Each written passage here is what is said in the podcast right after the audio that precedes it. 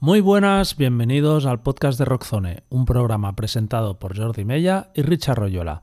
Antes de empezar os queríamos comentar un par de cosas. La primera es que este es el último programa antes del break que vamos a hacer por Semana Santa, así que la semana que viene y la otra probablemente no haya podcast, pero volveremos prontito.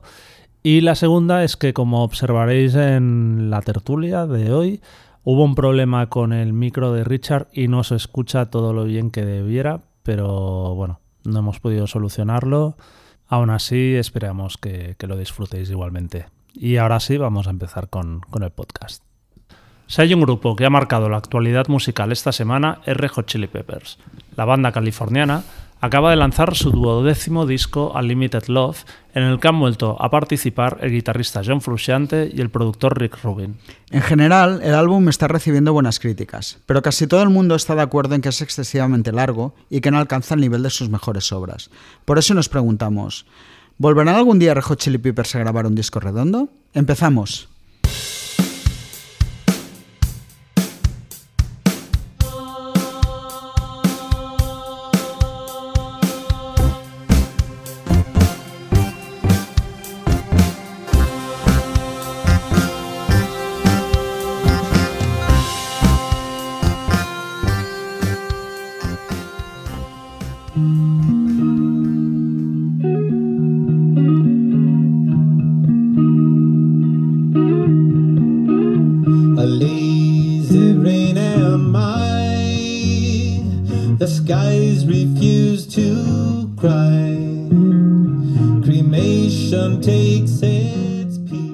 Siempre que estoy cerca de un estéreo y me pregunto qué es esta basura, la respuesta es siempre Red Hot Chili Peppers.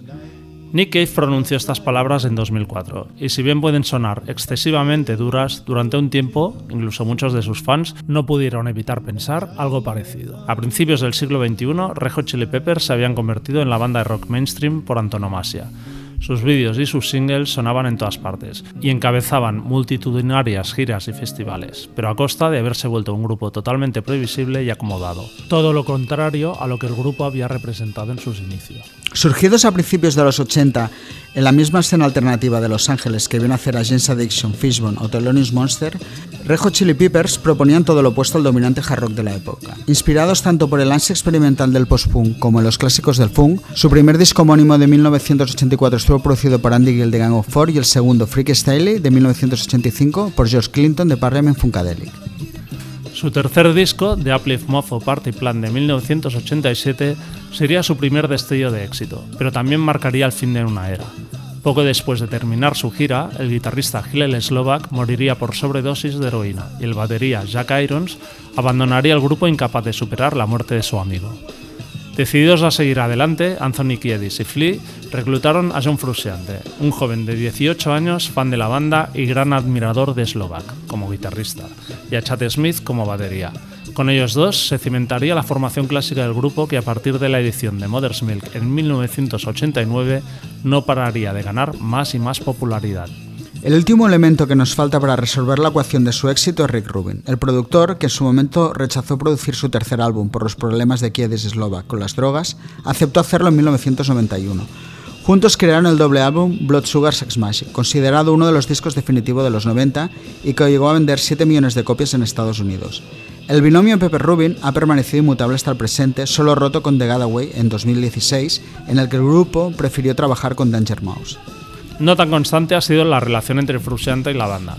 A lo largo de las tres últimas décadas, el guitarrista ha dejado el grupo en dos ocasiones, entre el 92 y el 98 y entre 2009 y 2019, incapaz de gestionar la magnitud del grupo y en primera instancia también por una adicción a la heroína que estuvo a punto de matarle. Pero como si estuvieran destinados a estar juntos, el 15 de diciembre de 2019 el grupo ha anunciado oficialmente su vuelta, y desde hace unos días ya podemos escuchar la música en la que han estado trabajando desde entonces. Veremos si esta vez es la definitiva. Para charlar sobre los Red Hot Chili Peppers, hoy saludamos a Ángel, bajista, Iker, guitarrista y Pablo, batería de la banda madrileña Gilipollas, que acaban de publicar su primer disco, ¿Dónde está el jazz? Hola. Hola, buenas. Muy buenas. Buenas tardes. Buenas tardes. También saludamos desde Buenos Aires a Adriano Macheo, colaborador del periódico El Clarín y también de Mundo Sonoro. Hola Adriano. ¿Qué tal? ¿Cómo están? ¿Cómo Muy bien, contentos de tenerte de nuevo en el, en el podcast. Yo más. Y, y por último, hoy nos acompaña aquí en la redacción nuestro colaborador, Lluís Puebla. Hola, Lluís. buenas tardes. Gracias a todos por, por participar, como siempre. Eh, y para empezar, nos gustaría saber cómo definiríais vuestra relación actual con Red Hot Chili Peppers. Eh, ¿Fuisteis muy fan en algún momento y ahora menos? ¿Lo sois igual que siempre? Empezamos por los nuevos. Ángel, Iker o Pablo, que conteste que le apetezca. Eh, contesto yo. Pues a ver, a mí sí que me, me molaban bastante cuando tenía 16, 17, 18. Y yo qué sé, pues el disco de Blood Sugar Sex Magic, por ejemplo, me flipaba. Sí que lo he escuchado bastante. Eh, hay varios temas que me molan mucho de ese disco. Pero ya pues hace mil años que no escucho Red Hot en general. Lo escucho a veces con los alumnos de batería para las clases. Y... Pero vamos, ahora ya lo tengo bastante olvidado, la verdad, el grupo. Muy bien. ¿Adriano? Eh, una relación así como extraña. En general les tengo mucho cariño. Fueron como una, una de las bandas fundamentales para mí en la adolescencia y, y posadolescencia también. Eh, y me duele cuando algo no me gusta de ellos, ¿no? O sea, es como, es como ¡ay, Dios, otra vez, ¿no?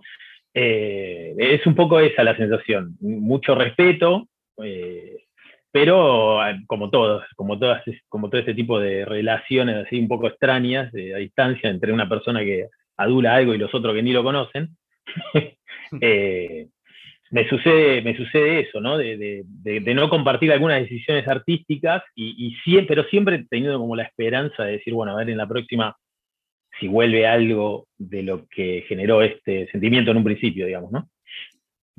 Muy bien. ¿Luis? Mm, Yo coincido en el, amor que les tuve al principio y luego pasé por lo que comentaban ahora de, de la decepción que se ha acabado convirtiendo en admiración porque a medida que la banda me iba gustando menos, iba teniendo más éxito. Con lo cual, probablemente era yo el que estaba equivocado o a la banda ya le iba bien. Y el fenómeno de los Peppers, supongo que ya entraremos más adelante, es un fenómeno digno de estudio de banda que ha sabido, de banda del siglo XX, que ha sabido cultivar los fans en el siglo XXI, que no creo que haya muchas. Con lo cual, a día de hoy, admiración máxima y escucho cada disco a ver si me puedo volver a enganchar ese tren, cosa que aún no he conseguido. Muy bien. ¿Jordi?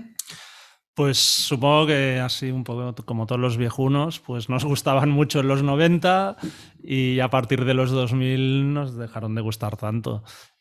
Sobre todo a mí, a mí la decepción más que creo que en todos los discos más o menos hay alguna cosa interesante, excepto para mí Estadio Marcadio me es un peñazo insufrible y, y, o sea, no puedo con ese disco.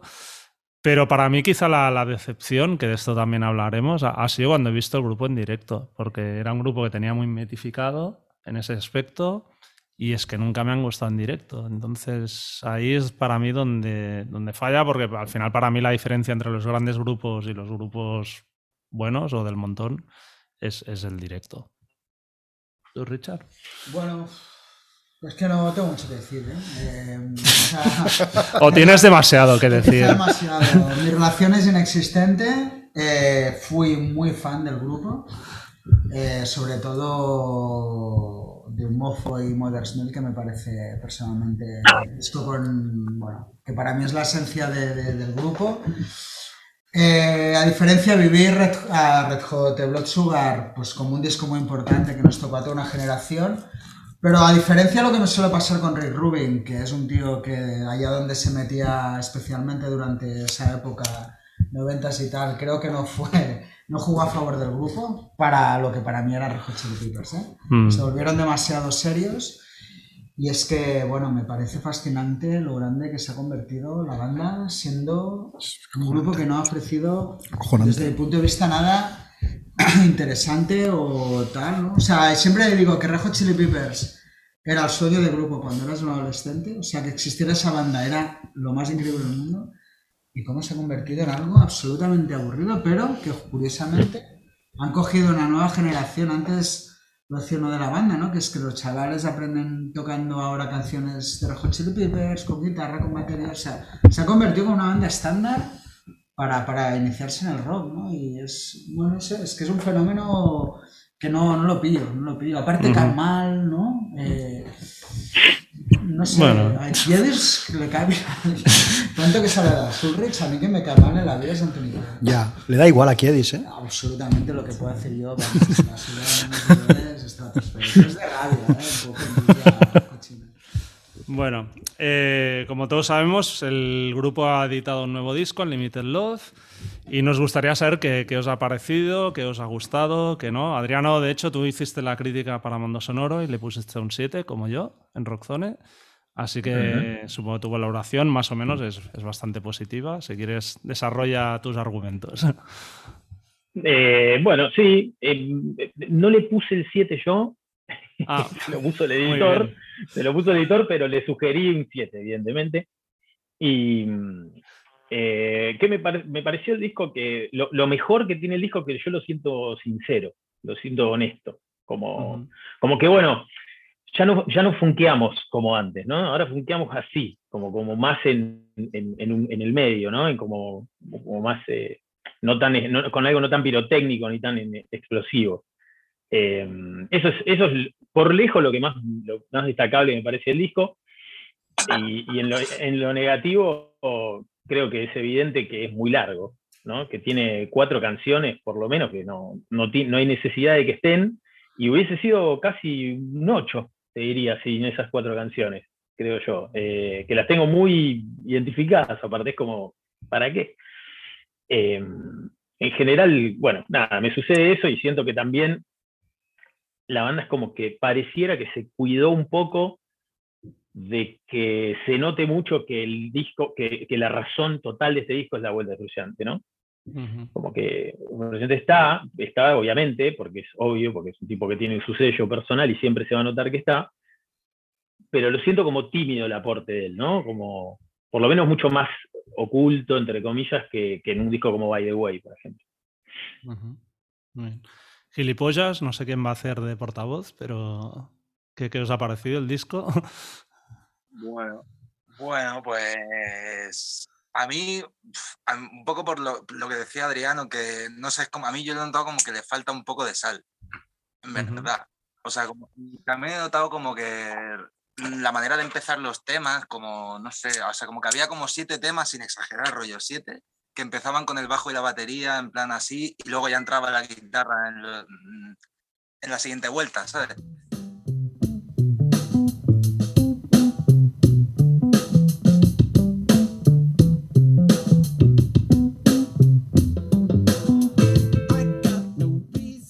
y era como y es como todo un poco así como eh, no sé como lo que he sentido como hecho sobre la marcha así como muy vacío muy no sé muy distinto a como como sentía yo Rejos antes no sé si tú quieres Sí, o sea, a mí, bueno, yo, yo soy un poco, el- yo no soy muy fan en general de los Red Hot.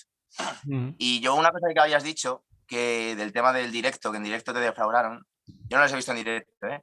pero creo que algo que le pasa a muchos grupos, eh, incluido un grupo que me ultra flipa en estudio, que es System of a Down, eh, yo creo que lo que, les, lo que le ocurre es que en este disco, igual, en todos los discos, regraban varias guitarras, ¿sabes? O sea, entiendo que es una cuestión de producción, una, decisión para rellenar, pero claro, si tú esa decisión no la sabes llevar al estudio, es, es un gran problema, porque claro, o sea, si, si cuando está el solo de frustrante está sonando una guitarra por el L y por el R, etc., claro, cuando llegas al directo, es que, es que no puedes defenderlo, claro porque no hay rítmicas porque no hay rítmicas, ¿no? Entonces, a nivel de, de espectro de canción se queda vacío. Y con respecto a este disco, yo me lo, me lo he escuchado un par de veces y es que no, yo te diría que por mi parte, o sea, no, no sé, no, no salvaría ni un tema. O sea, yo siento ser un poco así la voz discordante, pero no, no, me ha, no me ha gustado. O sea, literalmente no, no me ha hecho vibrar ahí en, en sintonía con el universo. Sí. Muy bien. Luis, Eh, el disco es largo, largo, largo de, cojones. es decir, nadie puede sacar un. O sea, en, en una época en la que ya nadie saca discos, ¿no? Que la gente busca más featurings o busca colaboraciones, sacar un disco de 17 canciones sin un single claro y, y con esa sensación de jam, no jam que decíais, ¿no? Lo del inicio con el bajo con batería y que luego. Entonces, el disco objetivamente me parece un poco castaña, pero sí que es cierto que suena de cojones, porque a mí me gusta, a mí, al contrario de lo que ha dicho Richard, Sí que me parece que, que que Rick Rubin se siente muy cómodo con el sonido Peppers y los Peppers se sienten muy cómodos con Rubin. Y me encanta lo de, lo de honestidad, porque quizás la palabra que he estado buscando todos estos días para pensar en por qué del éxito de los Peppers y el adjetivo de grupo honesto igual está dando un poco en la clave. Es decir, los Peppers no buscan hacer un featuring con Miley Cyrus para llegar a las radios. Eh, son tíos que tienen 60 años, siguen siendo estrellas del rock y vistiendo como estrellas del rock y no parecen mamarrachos. O sea, eso tiene algún tipo de, de mérito. Es decir, ves a Anthony Kiedis, que no nos cae bien, pero joder, da, da gusto ver a Anthony Kiedis. Incluso a Freya, no mamarrachean. Es muy difícil y es po- probablemente vaya unido al haber estado honestos, al no... No, no, no, te estaba mirando, pero por, por- Sí, como un poco buscando la prueba. busca- buscándola un poco. Pero sí que veo que el no intentar funkear, el no intentar hacer un Give It Away parte 2, le está jugando a favor de la banda, muy probablemente.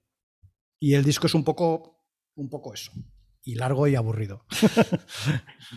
Richard. Bueno, antes, a ver, que yo, Chili Peppers y Rubén se sienten muy cómodos. Yo no Súper cómodos. esto, que no se siente como soy yo con la relación entre ellos. Es obvio que.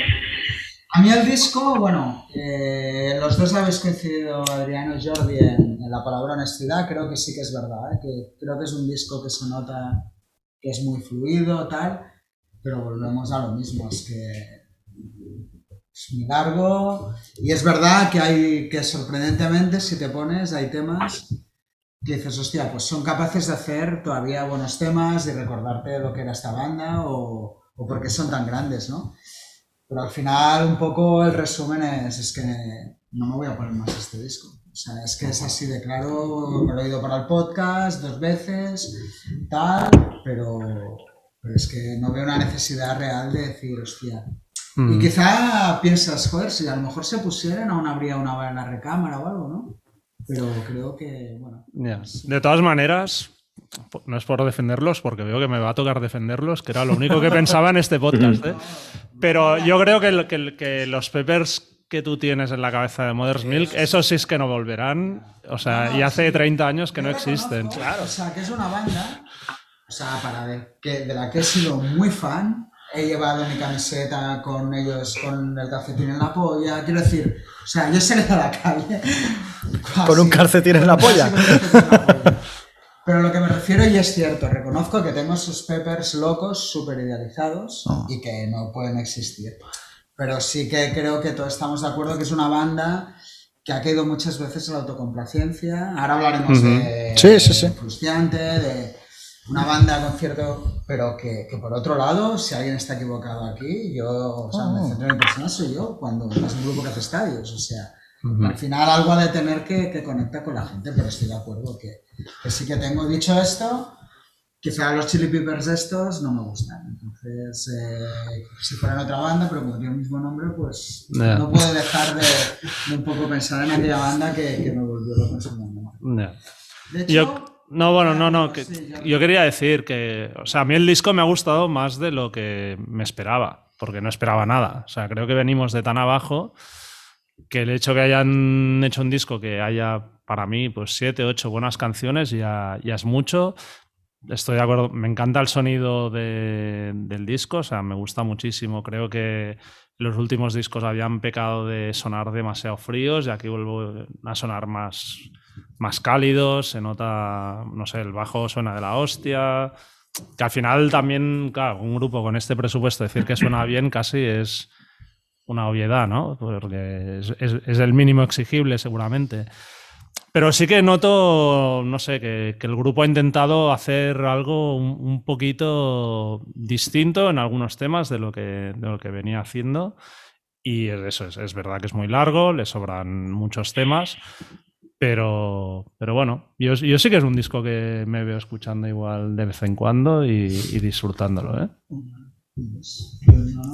El sonido, es decir que también me encanta cómo suena. Suenan de cojones. O sea, quiero decir, a veces no el tener presupuesto significa, a veces suena... No, sí, sí. o sea, se nota pero eso bueno. un poco. Y ahí en el disco, a diferencia de otros muchos anteriores, que es una banda muy a gusto tocando y que quizá falta alguien que igual les hubiera dicho, hostia, pues ¿por qué no arreglamos? O un productor a lo mejor, que es lo que tiene que hacer, acortar temas, pero No Y también tengo que decir, o sea, que Kiedis, que yo he sido muy, muy crítico con Kiedis, creo que era un tío que estaba acabado. En este disco he escuchado cositas, ideas melódicas y tal, que no sé si son suyas o son de Frustrante, pero que me han sorprendido para, para bien.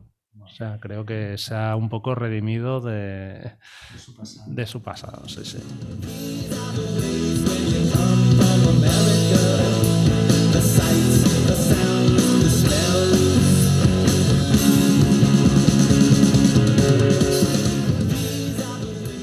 Hablando de Frustiantes, el, bueno, el tema, uno de los grandes temas del disco, el gran tema. Eh, en general, como habéis visto, la de que vuelta, de que vuelva, era inevitable. eh, luego, por otro lado, os parece que se bien al grupo con, con Josh Kling- no me acuerdo el nombre bien, Klinghoffer. Klinghoffer, sí, sí. Klinghoffer. Eh, ¿Creéis que se volverá frustrante? Eh, ¿No? Luis, ¿cómo ves todo el hacer frustrante de Hot Chili Peppers? ¿Puede que haya moto frustrante o no? ¿Cómo lo vemos esto? ¿Hay un poco, nos han vendido, ¿hay un poco de moto frustrante o cómo lo vemos esto? En, en 2022 podemos hablar de Buena que- pregunta. ¿Podemos hablar de que hay un, moto- poco de moto frustrante o no en 2022? Hay un poco, es como una Es decir- relación, parece como no sé, Es decir, el frustrante aquel delgado, Yonko, del 88 al 92, que era Dios, ¿vale? Está tan lejos como esos Peppers que... Entonces, ¿puede, haber, ¿puede la banda haber deteriorado a la vez que ha deteriorado Frusciante? Pregunto. Porque yo, que si hacía una lista de mis cinco guitarras favoritos desde que tengo uso de razón, siempre ponía Frusciante arriba, siempre, siempre, siempre en el top 5. Estaba Frusciante ahí. Y ahora ya. Y yo soy fan de los de la carrera en solitario de Frusciante. Y yo creo que Frusciante es el miembro que tiene que estar ahí. Pero sí que veo que el acomodo de la banda ha ido muy de la mano de las melodías de Frusciante. Si escuchas la discografía de Frusciante en solitario, estamos viendo ya el embrión de lo que va a ser Californication, de lo que van a ser las melodías de, mm, de los Peppers. Y yo creo que el peso de los Frusciante se ha hecho tan grande que la banda ha perdido parte de su esencia. Y por eso hablo de la moto Frusciante. Es decir, aquí hablaban de Frusciante como, oh, va a volver Frusciante, los Peppers van a hacer otro disco. Pero sí ha estado Klinghoffer que lo ha puesto Frusciante. O sea, Klinghoffer al final ha sido el, el Tata Martino, ha sido entrenador interino, ¿no? Ha sido ese entrenador que, que pone Tito Vilanova, ¿no? Sí, ha sido... Pobre, pero es que no quiero hablar de Tito, pobre. Pero ha sido ese entrenador del B que han puesto ahí dos discos hasta que... Entonces, me, me sorprende la dependencia a nivel mediática, a nivel eh, social, eh, poniendo todas las comillas que queráis a la palabra, a nivel de banda. Rick Rubin declarando que cuando vio a Frusciante otra vez en el estudio se puso a llorar. ¿Pero de qué coño estás hablando, Rick Rubin? O sea, Rick Rubin, tíos, que, que grabó el Raining Blood con 25 años, me está diciendo que se echó a llorar cuando vio a Frusciante en el estudio otra vez. O sea, Frusciante que ha perpetrado el Stadium Arcadium y está Rick Rubin diciendo que se ha puesto a llorar cuando lo ha visto en el estudio. Esto ya son Con lo- rivalidades de millonarios. Sí, Tampoco ya. Rick Rubin de Raining Blood, si me permitís. No, Es pero- el de ahora, ¿eh? Pero yo que, que soy mega fan de Frusciante, que lo que hace Frusciante en el Blood Sugar me parece de locos. O sea, a la altura de, de nadie o casi nadie, la devoción que ha generado, ¿no? el misticismo que ha generado la figura de Frusciante esta estos últimos años, a mí me parece una cosa de locos. De locos y no le encuentro, no le encuentro demasiada explicación. No sé qué, no sé qué era la pregunta y No, me- me- esto un poco- bueno, hay un poco de esto, ¿no? El mito frustrante. Bueno, vayamos a Adriano que lo ve con ganas de salir al partido. Eh, yo creo que él tiene toda esa mística alrededor y, todo, y toda esa tensión que parece desmedida, eh, creo que está toda justificada. Ahí sí es donde me pongo como, como un adolescente. O sea, a mí, Bien, a- bien. Como una caseta con el 10 detrás, ¿no? Tal cual, sí, sí, sí, por supuesto.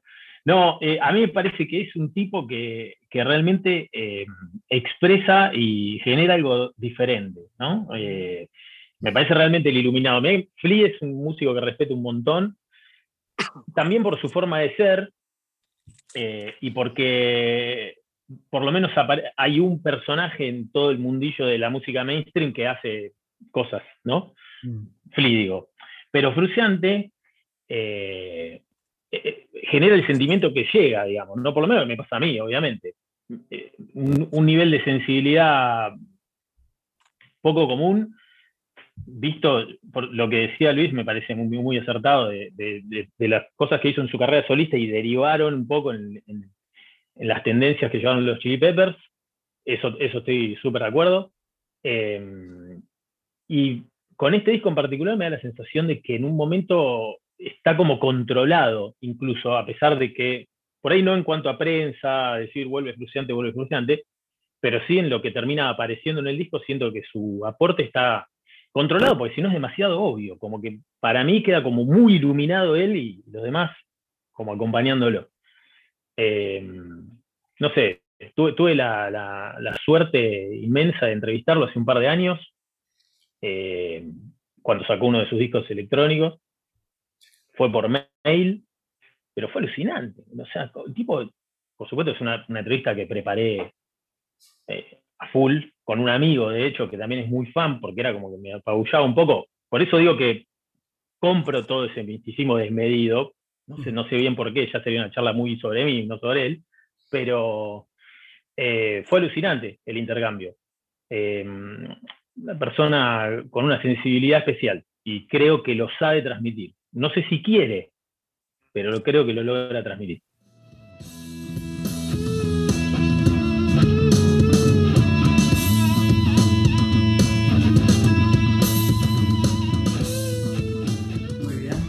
¿Vosotros? Habla el guitarrista igual. Pues yo es que considero que no tengo tanto conocimiento de los discos con el otro guitarrista, que la verdad que no sé ni cómo se llama. Eh, pero bueno, yo me alegro de que haya vuelto. Habrá que verlo en directo también. Que yo solo les he visto una vez en el Rock in Rio, hace ya unos años. Y la verdad que no me moló mucho el concierto. O sea, esperaba como más disfrutar más. Y la verdad que no, no me moló mucho. Así que habrá que ver ahora esta nueva etapa con Frustiante. No sé qué tal serán en directo. A ver qué tal defienden el disco y esto. ¿Para ti ha sido un guitarrista importante en, en tu educación? Pues no musical especialmente. ¿No? La verdad que no especialmente. O sea, me, me gusta. Y, o sea, es que yo de Red Hot en realidad he escuchado pues los hits más conocidos y pues te diría que dos discos, el de Mother's Milk y el de Blood Sugar y bueno, los más conocidos. La verdad que los discos de la etapa del otro guitarrista no es que no te sé decir ni un tema ahora mismo, la verdad. O sea que no, no soy tan friki de Red Hot como para poder opinar mucho. O sea, también te decimos, lo que es por nuestro, lo que es por nuestro estilo y lo que creo que nos mola a los tres, creo que tenemos como, como otros gustos en cuanto a lo que es considerar lo que es un guitarrista, un guitarrista bueno, tú has- lo has puesto como un top 5, ¿no? Eh, no sé si has sido tú o... Sí, Eh, sí, para- sí, yo. Sí, perdón. Eh, digo que no sé, para nosotros como que tenemos otra, otra perspectiva, ¿no? De lo que es un guitarrista top 5, eh, siendo la hostia, ¿no? O sea, frustrante, o sea, obviamente nos quitamos el sombrero y, y los Rejos es un, es un buen grupo, pero me refiero que lo que es en concreto, si preguntas a lo que es el entorno gilipollas, tiraríamos más hacia otra música eh, y veríamos a los Rejos como, bueno, yo personalmente los veo como un grupo que obviamente son buenos creadores de temas, pero jamás los consideraría como un grupo de decir, hostia puta, esta peña es, es la creme de la creme, ¿sabes? Por eso estamos un poco más, más outside de, de esto. A ver, yo creo que frustrante tiene que estar ahí porque cuando no ha estado, o sea, incluso estando con él han hecho discos malos, pero es que cuando no ha estado han sido aún peores, ¿no? Y sobre todo en directo, el- que a ver, el, el, el Josh es un buen guitarrista, pero es que entre tener la copia o tener el original, pues mejor el original, ¿no? Y- Sí, Sí, sí, sí. sí, sí, sí. sí. Pearl Jam, Pearl Jam está en nivel ONG ya hace unos años. Está Sí, ha estado, en, bueno, ha estado también en la gira en solitario de, de era, el- Era uno de los guitarristas. Y Chad Smith también, ¿no? Y Creo que Chad la Smith batería. también, sí, sí. Y, pero bueno, vol- volviendo a Frustrante, eso, yo, yo creo que ha sido un poco el selling point de este disco y, y aunque es verdad que quizá yo, yo pensaba que incluso tendría un peso mayor en lo que es el álbum, pero sí que hay destellos de cosas que dices que sí... O sea, que ha, que aportado algo, creo. y, que si no hubiera estado el disco sería mucho peor, seguro, también, también lo tengo claro. La historia por ver, para mí, la gran incógnita es cómo se va a encarar esto de cara al futuro, porque o sea, las otras veces que dejó el grupo, el tío en- en gran parte fue, aparte que estaba Yonki, Yonki perdido la primera época, pero también fue porque el rollo este tocar en sitios muy grandes y estar dentro de la maquinaria de una banda tan tan tan grande le agobiaba un montón. Claro, y vas y te metes en una gira por estadios, o sea, que veremos si el tío le entra igual ahí pánico escénico y, los vuelve a dejar cuando terminen el, primer tramo de, de la gira o, o no. Pero vamos, que yo me alegro que esté. Tampoco no sé hasta cierto punto, el- yo qué sé, eh, igual el 70% del público que va a verlos a un estadio no sabe ni quién es Frustiante, ni quién es... Y, y daría igual si estuviera o no. Pero yo creo para los que sí que hemos sido más fans y a nivel de medios, sin duda, pues sí que ha sido un- una, una vuelta importante. ¿Tú, Richard? cómo- Bueno, yo lo veo como una relación de absoluta dependencia de las dos partes. ¿no? O sea, hay un algo que, le- que no pueden vivir ya algunos sin, el- sin la otra parte, ¿no? Yo creo que Kiedis y Flea les da Frustiante perfecto para tener un equilibrio probablemente entre ellos dos, que si no siempre se va mucho. Y creo que Frustiante da ahí un contrapeso a, a su propia relación muy buena. Y al final, Frustiante, pues me imagino que como artista, de vez en cuando, volver a la seguridad de tocar unos temas que para él, a pesar de lo bueno que es, se los debe de hacer por la punta, no tiene que pensar económicamente, imagino que, que decir, Sí, bueno, sí, pues no. ahora vengo, lleno la hucha y seguimos, y me imagino que es un entorno en el cual se siente a gusto, ¿no? Donde tiene margen para tocar, para ser alguien importante. No es fácil, o sea, ese papel de un tío que haya ido y venido tres veces y que vuelva a la banda y sea un poco el casi el punto lo que decías tú, hay gente que no le importa, pero para lo que es- Ujú. todos estamos hablando de esta vuelta. Entonces, yo creo que hay un punto ahí de, de dependencia entre las dos partes. Y es probable que, que sí que igual ahora vaya a tirar ya más días. ¿no? Eh, también Frustrante igual, es más sí. joven, ¿no? Como 10 Sí, Sí. como 7, 8. Y le dan mucho espacio en directo a Frusciante. ¿eh? O sea, yo creo que ahí hay un punto a Frusciante en directo. Yo creo que a lo que Fre- a Frusciante le gusta es tocar con Flea y con Chad Smith. Yo no sé si él se siente demasiado cómodo en la construcción de canciones, pero hay un punto que en directo a Frusciante le dan mucha bola y le dejan cantar, le dejan su, su rato de improvisación. O sea, es una persona que en la banda está como muy, muy asentada y con mucho protagonismo. También supongo este punto del grupo mastodóntico, yo creo que también las grandes giras se han acabado para el grupo. O sea, creo que esta gira de estadios...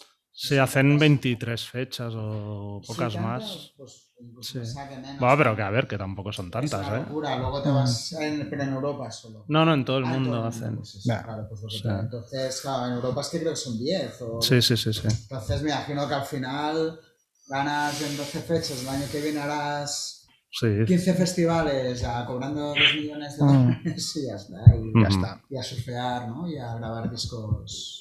Electrónicos. Muy bien.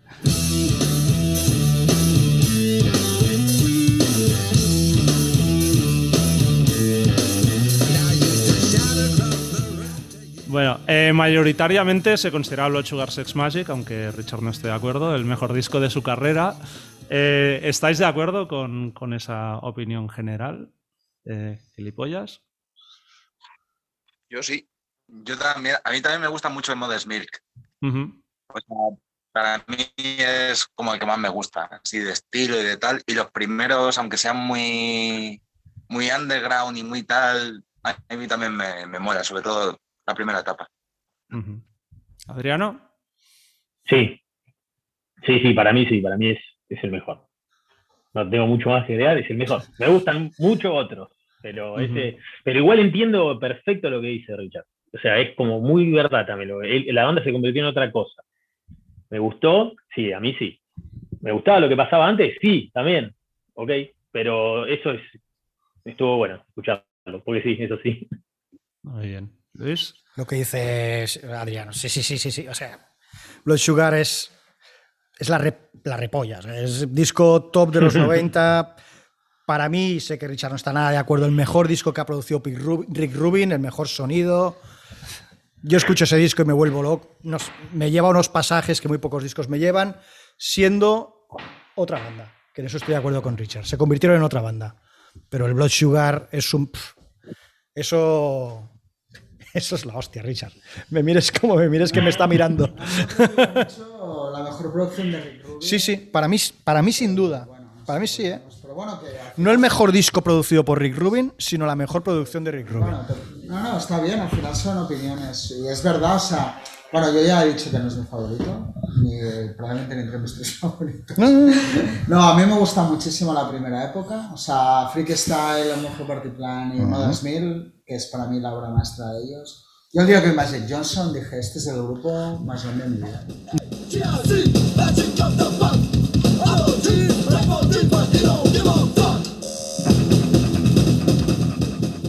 De todas maneras, ¿crees que Modern Milk ha envejecido bien? Eh, bueno, ahí es donde voy. O sea, reconozco que, o sea, yo es un disco que oigo y me sigue llevando a todo aquello que me gustaba del grupo.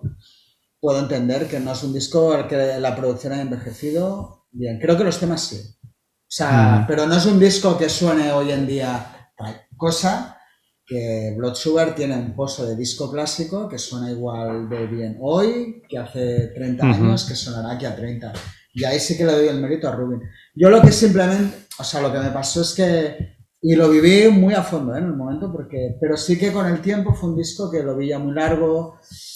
Quizá no era lo que yo esperaba una banda como Red Hot Chili Peppers, todo y que, joder, hay temazos y clásicos, yo soy una guitarra y me parece una locura, ¿no?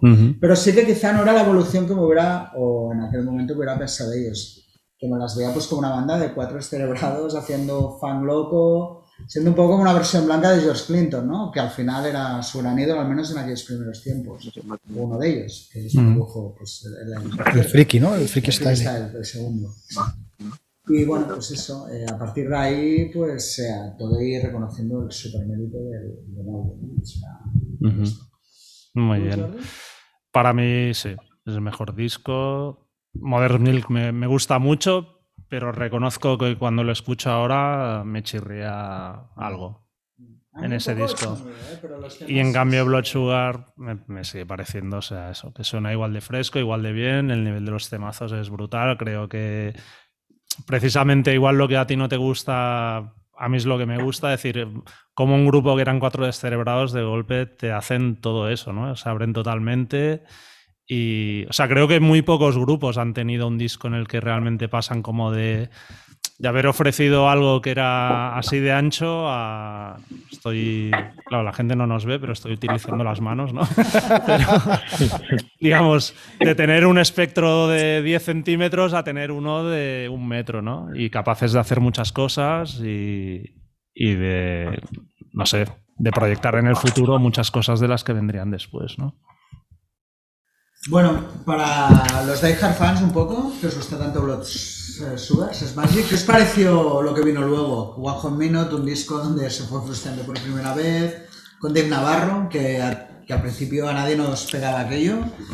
Eh, ¿fue- ¿Ha sido el mejor sustituto de Frustrante dentro de, de la banda? Adriano. Sí, sí, sí, sí, total.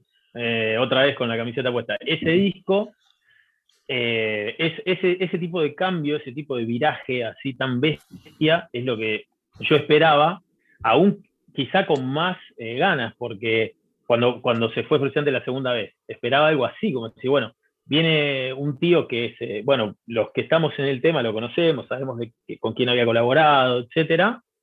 Hablo por Klinghoffer, ¿no? Eh, y eh, no, eso no sucedió, sino que pasó todo lo contrario. Para mí, volviendo a One Hot, a Minute, eh, fue una respuesta de gran altura para lo que pasaba en ese momento. Chili Peppers eran la banda de una de las grandes, grandísimas bandas del momento y se habían quedado sin un brazo. Eh, y me parecía que era también, fue como jugado, fue arriesgado sumar a David Navarro y me hubiese parecido equivocado intentar que Navarro reemplace a Bruciante cuando en realidad la banda se los Chili Addictions, le decíamos con mis amigos, ¿no? Es como, fue, fue- fue eso, ¿no? Y a, a mí ese es el tipo, de, el tipo de cambio y de riesgo que me seduce y que no tuve más, volviendo un poco a lo que, a lo que, me, lo que decía cuando empezamos, cuál era mi relación con el grupo, me quedé muy en esa, muy en la de decir, wow, pudieron hacer esto, el cambio que referíamos de Mark Smith a Blood Sugar Sex Magic. Y luego esta animalada, o sea, en, un lapso de tres discos fueron tres bandas distintas, pero tres bandas que a mí me gustaron un montón, las tres. Eh, y bueno, veo que eso no, ya no hay forma de que vuelva, pero que al menos eh, eh, en lo que están haciendo ahora en concreto haya sinceridad y, no haya búsquedas infructuosas que para mí son innecesarias, a mí me parece un signo positivo, qué sé yo. Hot Minute me parece un discazo, yendo a la pregunta. Luis. Con Adriano a, a muerte, pero a muerte aquí. Y, y- y vuelvo al, al- al Tito Vilanova, a, a lo que queráis, a- al entrenador interino que fue Josh Klinghoffer, o Klinghoffer, o como sea, que es cuando tú haces un cambio en un grupo y más en una banda como los Red Hot Chili Peppers, tenía que ser un cambio a muerte. Y el cambio de Dave Navarro, que Dave Navarro, o sea, ya no es que fuera un guitar hero, es que Dave Navarro es, que era un superhéroe, Dave Navarro. O sea, veías, veías a esa presencia, esa forma de tocar la guitarra de Dave Navarro absolutamente en llamas. Y sacar un disco como One Hot Minute, que yo estoy de acuerdo, para mí me parece un discazo, discazo muy. Discazo bastante drogadicto y con unos pasajes me parecen bestiales.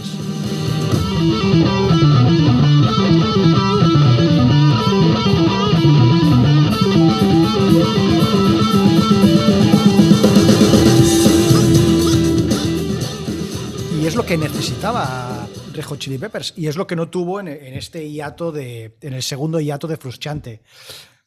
Pondría como comparación a lo que supuso, y sin querer abrir ningún melón aquí, a lo que supuso la salida de Jim Martin de, de Fez No More la primera vez. Que los que éramos fans de Fez No More no entendimos cómo no. cómo no reemplazaba a Jim Martin un tío con más personalidad que Trey Spruance o, o lo que vino después para darle a la banda otro punch, ¿no? Pues es lo que ha pasado con Klinghoffer y todo lo contrario que pasó con Navarro, que Navarro supuso un- una bocanada de aire fresco. Yo lo tuve la ocasión de verlos en directo en esa gira y, y me flipaba ver a Navarro allí. Es que era otro más. Estaba a la altura de Kiedis, estaba a la altura de Flea y estaba a la altura de Chad Smith. Con lo cual, muy fan de One Hot Minute. A mí a día de hoy me gusta más One Hot Minute que Mother's Milk, Richard. Y, y un di- un 10 a la etapa de Dave Navarro en los Red Hot Chili Peppers. Y lástima no haber tenido en esta segunda ocasión a alguien de esas características. No, no se me pasan nombres ahora mismo por la cabeza, pero alguien, alguien que hubiera supuesto lo que supuso Dave Navarro en su día. Muy bien. Filipos Jazz, ¿tenéis alguna opinión de este álbum? Pues justo lo estábamos comentando que es el único disco que no hemos escuchado. Porque es que a mí me pasa una cosa, que es que eh, Red Hot me lo ponía mi tía en el coche y mi tía tenía todos los discos. Pero justo ese disco, además me acuerdo por la portada y todo el rollo, que, que era el único que no ponía en el coche. Y no me acuerdo por qué, no me acuerdo de la explicación. Pero no lo ponía en el coche y era como, como el disco vetado tal y, de- y no tenía ni puta idea de que Dave Navarro estaba en ese disco, de hecho. O sea, que no sé, lo escucharemos porque nos lo estáis pintando muy bien, pero es que no tenía ni puta idea, tío. Pues tenéis deberes. Jordi. A mí es un disco que cuando salió me decepcionó, lo tengo que decir, porque claro, veníamos de Blood Sugar, es como. ¿no? Venimos de- demasiado arriba. Pero con el tiempo, al contrario, igual que Mother's Milk, creo que es un disco que ha envejecido muy bien. Y a día de hoy, el rollo este de la simbiosis James Addiction Red Hot Chili Peppers, creo que funcionó, funcionó muy bien, sobre todo en los temas así como más oscuros que hay en el disco. Y yo creo que ha quedado como una, una pieza ahí en su discografía que, que mola bastante. Y que ayudó a convertir a Navarro en celebrity, ¿no? Yo creo ese disco.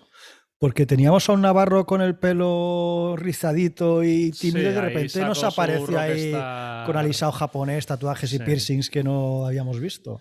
Un poco Ladyboy incluso, Sí. pero, pero bueno. Yo me gusta mucho, ¿eh? Y- Pero la diferencia, yo creo, Luis, está súper clara de por qué arriesgaron con Navarro, que yo recuerdo en su momento hostia, no entiendo nada, porque en el fondo todo y que en espacio-tiempo Chili Peppers y James Addiction eran dos bandas que estaban ahí, Ujú.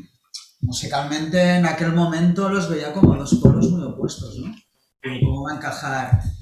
Y luego lo que sí que creo, la diferencia entre cuando arriesgaron con Navarro es que el grupo estaba en un periodo que todavía tenía que decir cosas y arriesgar. Claro. Y cuando se fue frustrante la segunda vez era una banda absolutamente comida por la autocomplacencia. Y lo que querían era un tío que fuera lo más parecido a frustrante. O sea, Hmm. no creo que ellos estuvieran dispuestos a lidiar Flake con un guitarrista que les pudiera hacer sombra, que eso creo que solo se lo dejan hacer. A... De hecho, yo creo que Navarro un poco se fue por eso, ¿no? Hubo no acabo de... Sí. Creo que podía hablarles de tú a tú. Me imagino, dicen mucho que es por el tema drogas, que realmente aquello se convirtió en algo bastante insostenible, ¿no? Pero Sí, bueno, que sea un buen sí. disco que, ojo, eh, no sé si se ha quedado. A mí el Blood Sugar me gusta, ¿eh? O sea, ¿qué quiero decir? Que no... Ha quedado claro, Richard, ha quedado claro. Muy bien. Bueno, pues tras Navarro el vuelve frustrante y el grupo pega otro pelotazo comercial con Californication, perdón. Pero realmente después hay un bajón creativo, yo creo que estaremos de acuerdo, im- importante.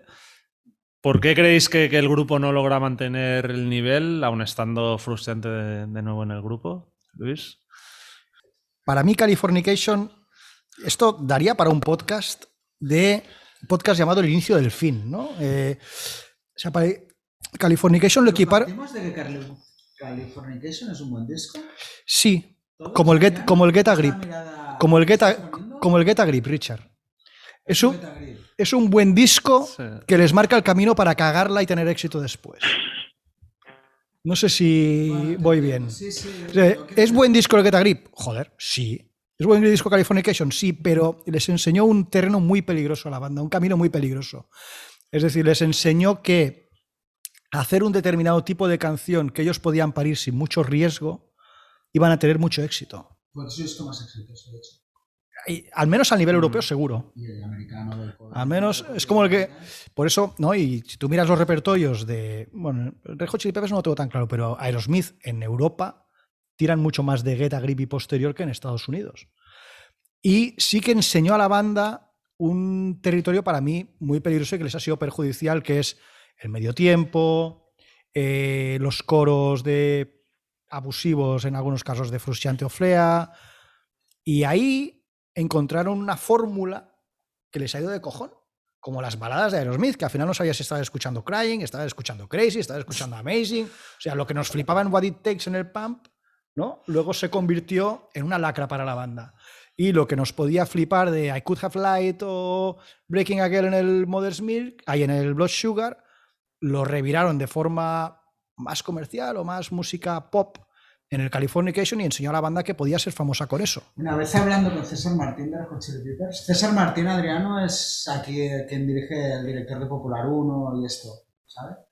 Que dijo que Red Hot Chili Peppers la acabó el día que Kiedis se dio cuenta que podía cantar. Por ejemplo. Sí, sí, sí, Ahí sí. hay algo de eso, ¿no? En lo que estás diciendo. Entonces, ¿me gusta Californication? Sí, creo que es, creo que es buen disco Californication. Y, y si nos basamos en, en la cantidad de hits que tiene, pues no podemos decir nada malo de Californication. Ahora bien, yo lo considero la fórmula culpable de lo que ha sido la carrera posterior de Red Hot Chili Peppers, con los cuales los que ya somos cuarentones y más, pues no nos sentimos atraídos.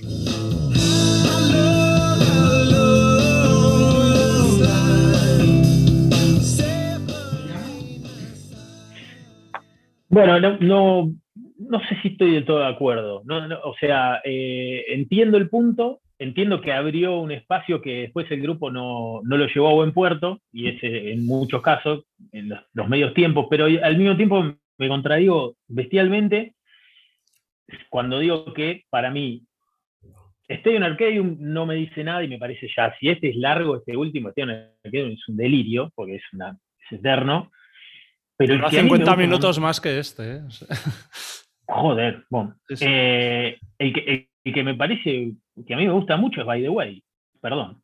Pero, porque me parece que By the Way otra vez es sincero y va a tope. O sea, en By the Way yo en un momento, la primera vez que lo escuché, dije, para boludo, no hay un slap en todo el disco. Y después lo escuché de vuelta y no había. Y dije, wow, no lo podía creer.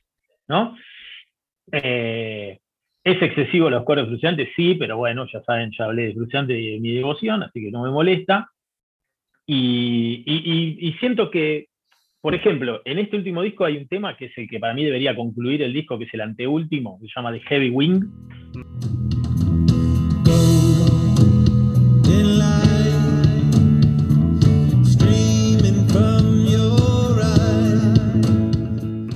Eh, es un poco disco. medio tiempo, es un.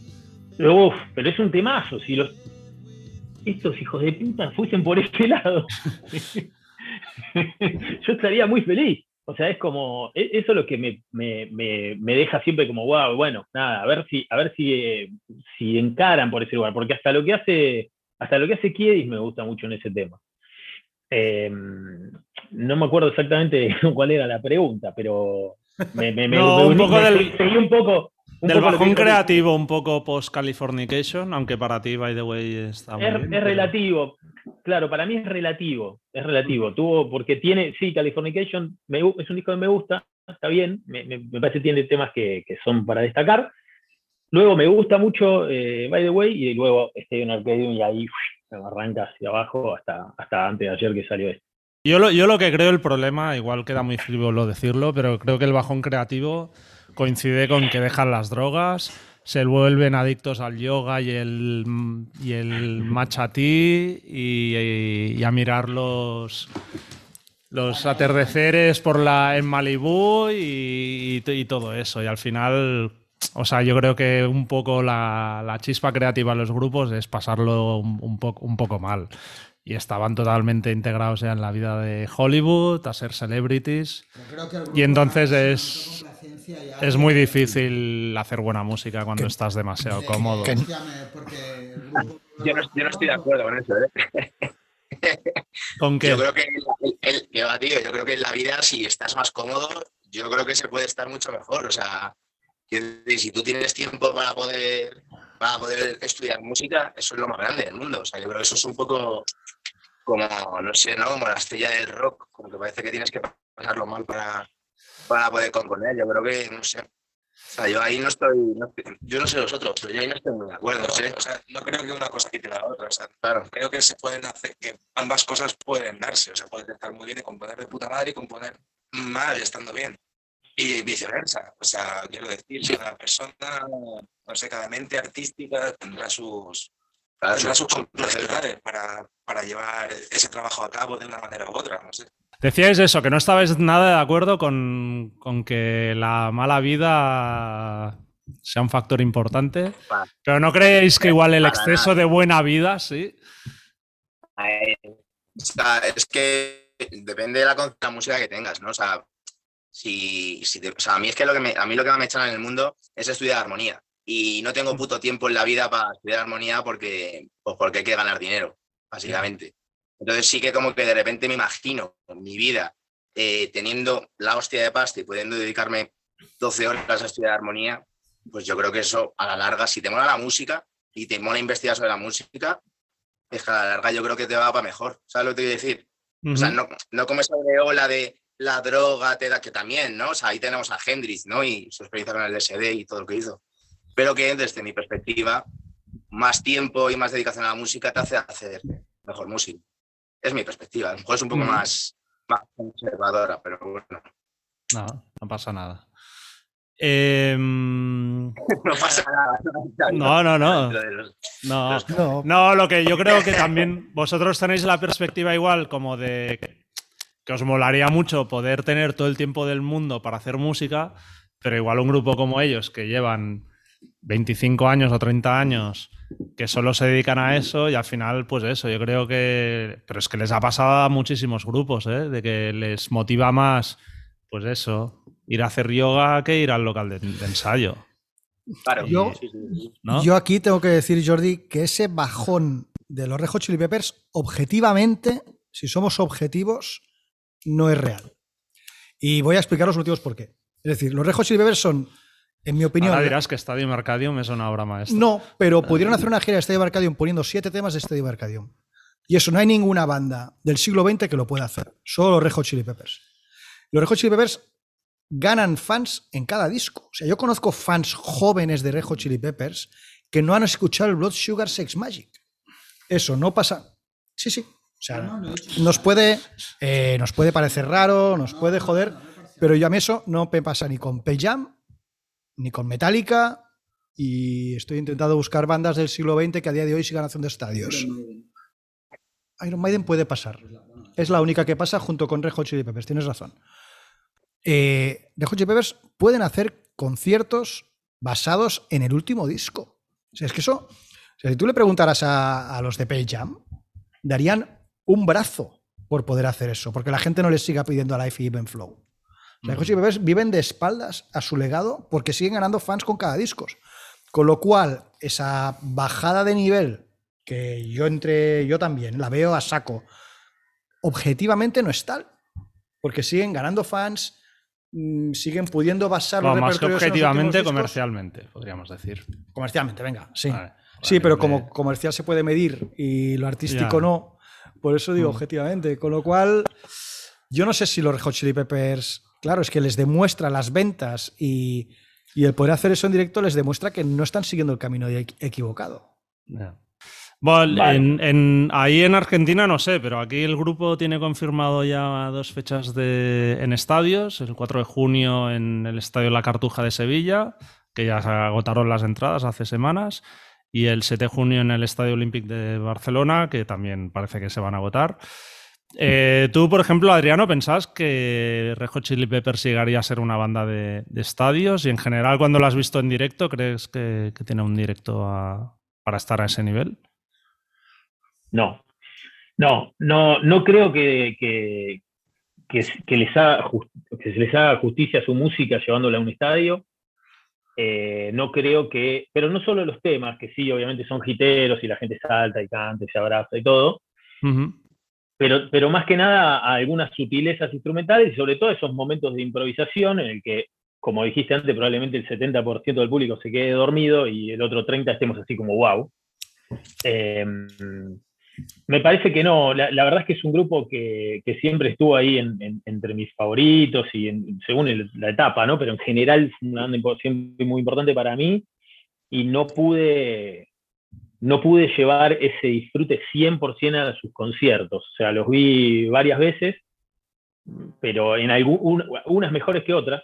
La última me fui, la última me fui. Con- eh, eh, o sea, se estaba cantando tan mal y todo era tan patético que me fui, eh, que fue en el, en el Olapalooza del 2014 de acá, con Klinghoffer. Eh, entonces me pasa un poco de todo con, con el directo de los Chili Peppers. En general siento que no es música para estadio, pero bueno, lamentablemente será para siempre música de estadio, creo yo, ¿no? Yo es que, o sea, no sé tú, pero yo, yo, por ejemplo, es que les vi con, no me acuerdo cuándo, era muy pequeño, fue el primer concierto al que fui. Y, y la verdad es que no me acuerdo de nada. Pero en directo, o sea, yo tengo que decir que a mí había un directo que me flipaba de ellos, que lo tenían de DVD, que era el Slane Castle, y me pareció un puto conciertazo que flipas. Y, y yo, yo me acuerdo que lo veía muchísimo, o sea, no, no sé. O sea, como que mm, a lo mejor no siempre, pero por ejemplo ese directo como que refleja un Red Hot bastante, bastante guapo en directo, ¿eh? O sea, no sé. Y no sé si tú quieres decir algo de... Pues yo es que los vi en el Rock in Rio este de Madrid hace, no sé, seis años o siete. Eh, Y a ver, sí que me moló, la verdad, sobre todo ver a Chad Smith, me moló bastante. Pero el sonido no era gran cosa y luego justo tocaba Lenny Kravitz y me moló muchísimo más el concierto de Lenny Kravitz. Y, y yo qué sé, como que no me quedé con un recuerdo de, ¡buah! Esto es la hostia, la verdad. O sea, que me mola mucho más cómo suenan los discos que el directo. Sí. Yo increíblemente me ha gustado más Lenny Kravitz en directo que Red Hot Chili Peppers, ¿eh? cuando lo he visto. Yo, bueno, ya lo he dicho antes, a mí, sobre todo porque me han decepcionado siempre porque me esperaba que fueran un grupo que, que era la polla. O sea, creo que es un grupo que, que en vídeo precisamente parecen mucho mejores de, de lo que son luego cuando los ves, ¿no? No sé, es un- una banda desangelada en cierta manera, que sí, fr- ver a Frustrante mola mucho, pero lo que hace Flea en directo, no- mucha pirueta, pero tampoco le ves mucho sentido a tanto bote y tal. No sé, está como sobreexcitado permanentemente. Mm, Kiedis me parece un frontman muy, muy justito. Muy reguleros. Sí. Y sobre todo, bueno, an- antes Adriano ha dicho que, que se fue de un concierto, yo no me fui, pero las dos últimas veces me aburrí, pero muchísimo, o sea, muchísimo. Es decir, hostia, tienen temas para hacer un repertorio bueno, aunque toquen mejor o peor, pues que encima los setlists son un coñazo. El orden de O las sea, canciones yo creo que cogen a un chimpancé, le dan, le dan cartelitos con las canciones sí. y sí, sí. no sé. ¿Tú, Richard? Bueno, estoy muy en la línea. De hecho, Adrián ha hablado de By the Way como un gran disco, pero es que yo es un disco que aquella, aquel- aquella gira de aquel, o sea, aquel concierto de aquella gira me pareció tan horrible, es que enterré el disco. Y, o sea, fue, Ujú. o sea, que tocaron aquí en Badalona, era como su paso un poco a sitios. Bueno, ya habían hecho el programa después, pero era como Sí, sí. el grupo Mm. sigue creciendo y fue horrible. Aparte es que tocaron una hora y veinte. Bueno, un concierto terrible. Y ahí un poco empezó mi. La moto frustrante empezó ahí. La moto frustrante, la moto chili peppers y todo. O sea, ahí empezó mi. Un poco. Ostras, no voy a decir odio al grupo, pero no, no sé qué se ha convertido esto, ¿no? Me sorprende un poco que hayan dado el paso a estadios, al menos aquí. Todo y que es verdad que lo tiene hicieron dos San Jordis, con lo cual Ujú. estamos hablando de capacidades ya un poco similares, ¿no? Pero sí que después de tanto tiempo, tal, el grupo haya vuelto. Alguien llena un estadio sin el disco editado, porque los Ujú. estadios se han vendido sin el álbum.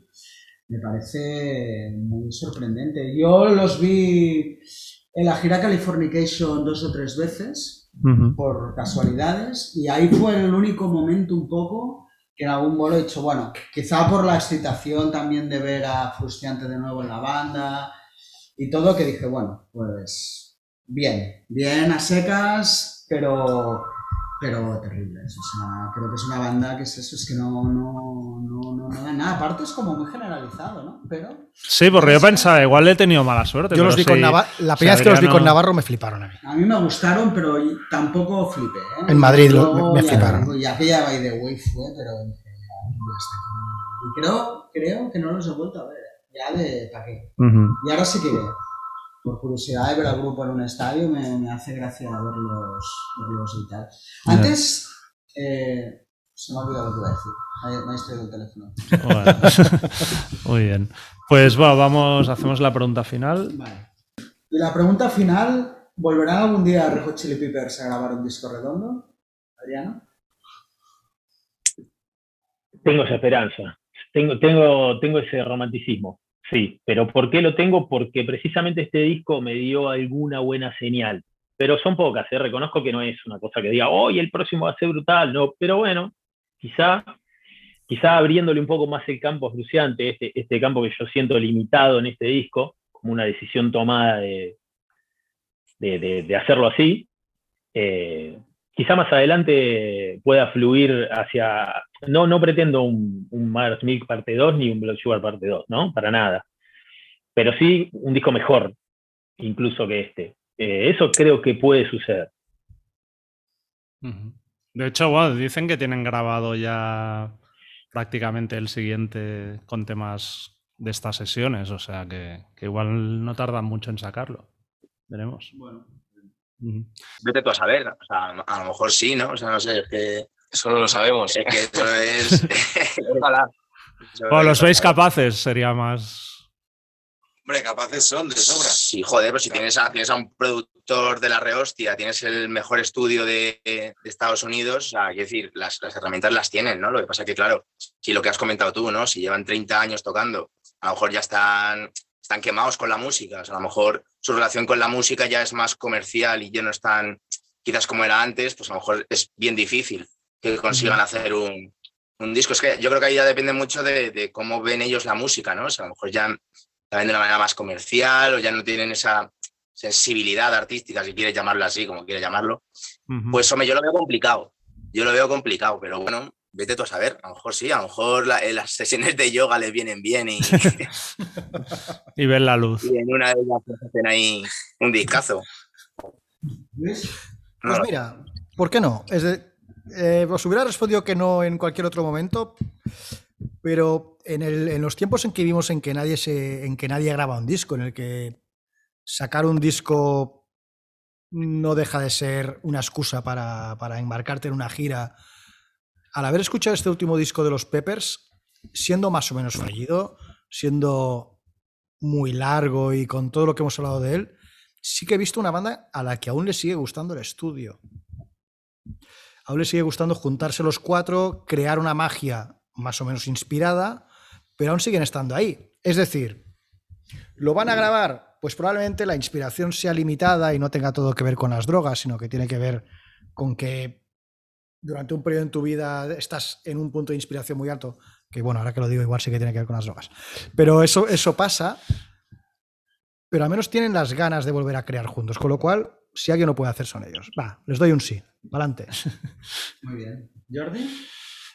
Sí, de hecho, yo creo que grabarlo lo han grabado. Lo único que tienen que hacer es sacar temas y ya está. O sea, es, es- es tan fácil como eso. Yo creo que si al Limited Love le, le dejas 10 canciones, te sale un disco Casi. redondo. casi redondo. Así que están, están ahí, pueden, pueden conseguirlo. ¿Tú, Richard? Pues yo estoy un poco en la línea, a pesar de todo. O sea, lo que lo único que transmite este disco es que es un grupo que puede hacer cosas y tal. Y me veo, sí que, ¿por qué no? El, la típica historia que un día se juntan ahí los cuatro un día a ensayar, hostia, pillan el feeling y, eh, a lo mejor te graban un disco en 10 días, sin florituras muy de ellos. Y, y te pueden grabar un buen álbum, o sea, porque temas correctos o buenos en este disco, reconozco que los hay más de lo que podía esperar. Y se, ve- y se ven ganas, se ven ganas de hacer algo bueno. Y el sonido, lo que dices, hay un sonido orgánico que es lo que al final del disco es lo que más me ha gustado. Engancha. Ostras, Ujú. que, que bueno, que la banda aún se ve viva y, y esto pues, de hecho es un poco por, por lo que me apetece un poco volver a verlos. Los que igual el grupo ha hecho ahí un giro con frustrante y tal y vuelven a ser esto, pues que graben un, un disco que no serían los primeros que a estas edades pasan de todo y nos juntamos un día Ya. igual ni sin productor. Si es que total, si ya le das al rey que vas a sonar, ¿no? No, No lo, no lo sé. y. Así que, bueno, lo ponemos. Venga. sí, Dejemos una puerta abierta. ¿eh? Dejemos una puerta abierta. Somos positivos. Somos positivos. Muy bien. Pues lo vamos a dejar aquí. Muchísimas gracias ¿eh? por, por habernos acompañado. Gracias. Gracias. Y a los gilipollas les quería decir que está buenísimo el video. El último video fue muy gracioso. Lo compartí con mis amigos. El de Tito Tito fue espectacular. Muy bueno. Gracias. Gracias. Chao, locos. Nos vemos. Muchas gracias. Grande, Chao. chao. Chao. Chao, chao. Oído, visto, leído. Pues vamos con las recomendaciones de oído, visto, leído. Richard. Pues en oído voy a hacer un- una cosa un poco diferente y es una pequeña reflexión. Estos días he estado. Quiero reivindicar los recopilatorios clásicos. Estos días está sin Heavy Rotation con tres discos que son Ramones Manía de Ramones, eh, Changes de Bowie, el recopilatorio clásico, y también el The Great 28 de Chuck Berry. Y bueno, los he disfrutado muchísimo y quiero decir, son artistas que, que en mayor o menor medida me gustan mucho, especialmente pues Ramones, Chuck Berry, Bowie no controlo tanto, lo cual un recopilatorio. Y, muchas veces, a veces nos olvidamos, bueno, lo hablo, que creo que no sacamos a veces suficiente partido de, con el afán siempre de descubrir cosas y cosas nuevas, de todo el legado de música que llevamos acumulando durante, durante años, ¿no? Y que al final cuando te sientas y te oyes un disco de estos como Ramones Manía, que flipas del primer al último segundo, dices, ostras, ¿no? Como, bueno, yo me siento un poco así, ¿no? Es decir, es que ahora me tiraría un mes escuchando a los Ramones y creo que podría hacerlo y no me, no me aburriría, no me faltaría tiempo, ¿no? Y a veces sí que tengo esa sensación, ¿no? De, de no sacar partido a los discos o a las bandas clásicas que han estado acompañándote en tu vida y que realmente los sigues oyendo y al final te acaba llenando más de que muchas veces cuando oyes cosas nuevas, ya sean nuevas de tiempo o que descubres de otras épocas, ¿no?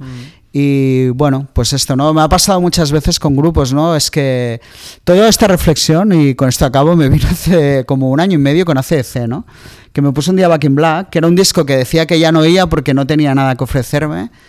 Y me lo puse un digo, como que no tiene nada que ofrecerme Back in Black, ¿no? Quizás es el disco que más he oído en mi vida, pero es que si es bueno lo seguirá siendo aunque te lo escuches tres millones de veces, ¿no? Creo que un poco esta radiofórmula, un poco del tema, no quiero culpar a Rock FM porque al final yo soy un poco defensor de Rock FM en el sentido de que por fin tenemos una radio donde se puede oír, si la quieres poner o no es tu problema, pero, pero que creo que a veces sí que estos estándar rockeros se han un poco como quemado, ¿no? Y parece que oír Starway to Heaven sea una mierda canción. Pues no, no creo que sea así. Y bueno, esta es un poco una reflexión, ¿no? Que me lo he pasado pipa oyendo cosas súper normales, recopilatorios al final de artistas que tengo casi todos sus discos, pero que los, los he disfrutado mucho. Muy bien. Pues yo voy a recomendar el nuevo disco de Pap, que se llama The Unraveling of Pap the Band, que salió por fin el, el viernes. Les dedicamos la portada en, en el número de abril y esto, bueno, es el cuarto disco de, de, de la banda canadiense. Y me sorprendió, por ejemplo, que el otro día salía en el periódico de Cataluña. crítica, yo también me sorprendió. Ah. hacía Rafa Tapunet y dije, pues mira, se han logrado meter ahí la cabecita, es que algo está pasando con, Con el grupo. con la banda. Y ojalá, ojalá mucha gente se, se anime a, a escucharlos porque el disco está muy bien. Ni mejor ni peor que los anteriores, pero está, Está muy bien, una gran banda, ¿eh? Listo. Eh, visto, voy a hablar de. mm, que me la tragué entera en dos partes, eso sí, la entrevista de Jordi Wild que le hizo a Gerard Piqué. No tiene nada especial, pero lo tiene todo en el sentido de que es muy difícil. eh, creo que Jordi Wild, eh, que es un poco también, es verdad, amigo de la casa, ¿no? Pero que es un tío que ha sabido reciclarse muy bien. Es el ejemplo de un tío que hacía el rollo este youtuber que yo ya no conectaba, pero que ha sabido muy bien reciclarse. No digo que sea nuestro Joe Rogan, pero sí que en este tipo de podcast o entrevistas larguísimas de dos horas y media, tres horas. Y creo que la entrevista con Piqué, ostras, está muy bien que consiga tener un tío así dos horas y media y que al final te podrá caer mejor o peor Piqué, pero habla. O sea, es un tío que no se corta en decir nada, lo que tiene que decir lo dice, si se ha pegado las fiestas lo dice, si no. Y creo que estaría muy bien un poco en un momento de este de profesionalización, ¿no? Del fútbol tan salvaje donde todo ha cogido unas dimensiones que, pues al menos los que hemos crecido en otra época con el fútbol ahora no nos mola mucho, que está muy bien, que si hubiera más piqués creo que, que lo viviríamos todo de, de otra manera. Y la entrevista realmente es que te la vas viendo y no chirría en ningún momento. Muy bien. Pues yo quiero recomendar una serie de Apple TV Plus que se llama Separación, que la protagoniza Adam Scott, que era el que hacía como de, de marido bueno en Lit- Little Big Lies. O Big Little, no, Big Little Lies. Big ¿no Little? Lies. Y la, la serie la dirige Ben Stiller. Y la sobre todo, bueno, tiene el rollo este muy Charlie Kaufman, como de comedia muy seria.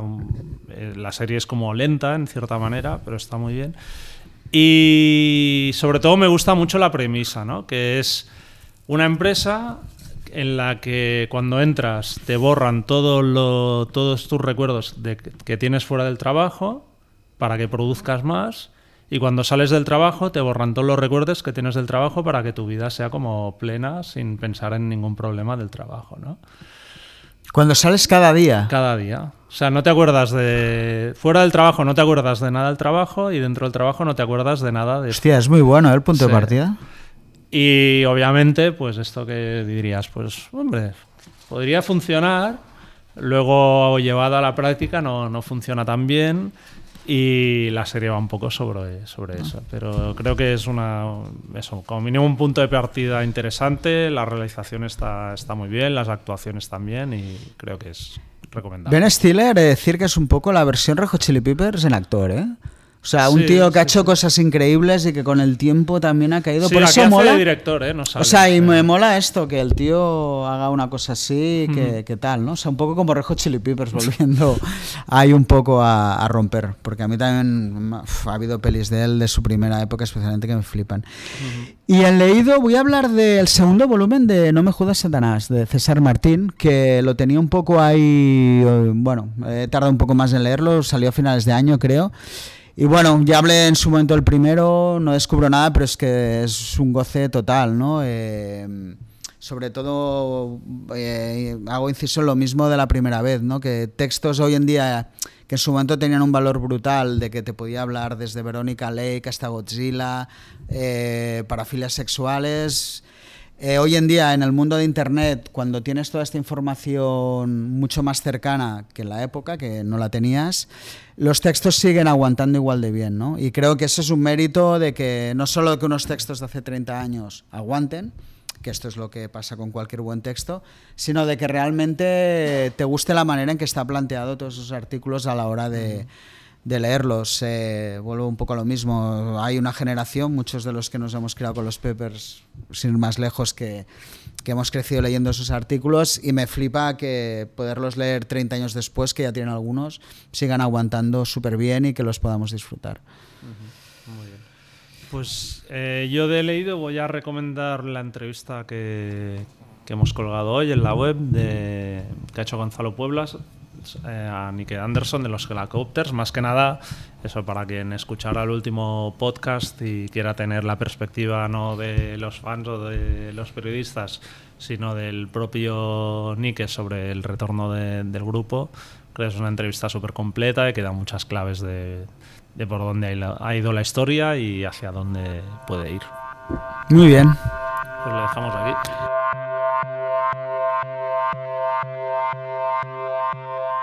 Pues hasta aquí el episodio de hoy. Esperemos que lo hayáis disfrutado. Si es así, por favor descargad o suscribiros al podcast de Rockzone en cualquiera de las plataformas donde escuchéis vuestros podcasts. Spotify, Apple, iBox y dejadnos una puntuación o un comentario. Y si os ha gustado, no dudéis en recomendar el podcast a vuestros amigos. Muchas gracias y hasta la semana que viene. Hasta entonces podéis seguirnos como siempre en nuestra web rockzonemac.com, así como a través de Facebook, Twitter o Instagram. Nos vemos.